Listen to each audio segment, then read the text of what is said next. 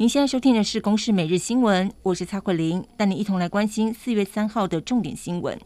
清明连假第三天，全台都是多云到晴的好天气，国道、高速公路也涌现了出游以及扫墓车潮。高公局表示，今天国道全线交通量是平日的一点三倍，其中以北上的车流最多，有多个路段时速一度不到二十公里，像是国五北上可能会一路塞到深夜十二点。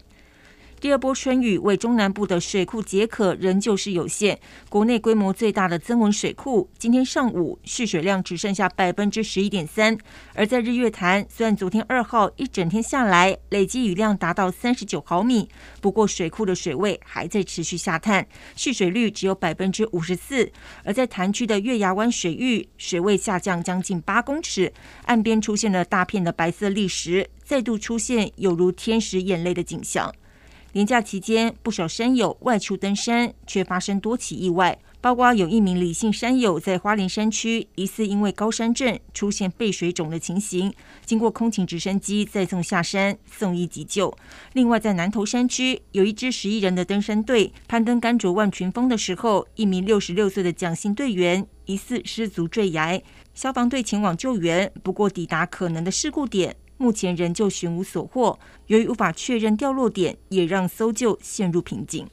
总统蔡英文出访友邦，先后访问瓜地马拉以及贝里斯，而瓜地马拉总统贾迈代则是呼吁中国要尽快终结台海对抗冲突的紧张局势。不过，近期共军在东海军演，并声称三艘驱逐舰随时准备战斗。专家认为是针对美菲联合军演，但是国军仍要慎防共舰突然来到台湾周边侦搜。另外，台海局势紧张，加上美中高度竞争，美国参谋首长联席会议主席密利则是提醒各界，针对美中可能开战的言论有必要降温。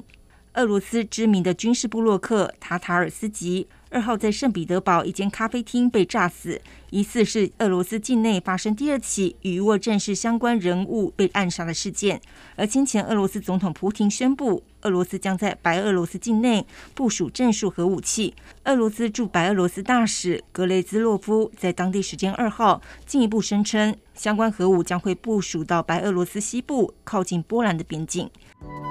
以上由公式新闻制作，谢谢您的收听。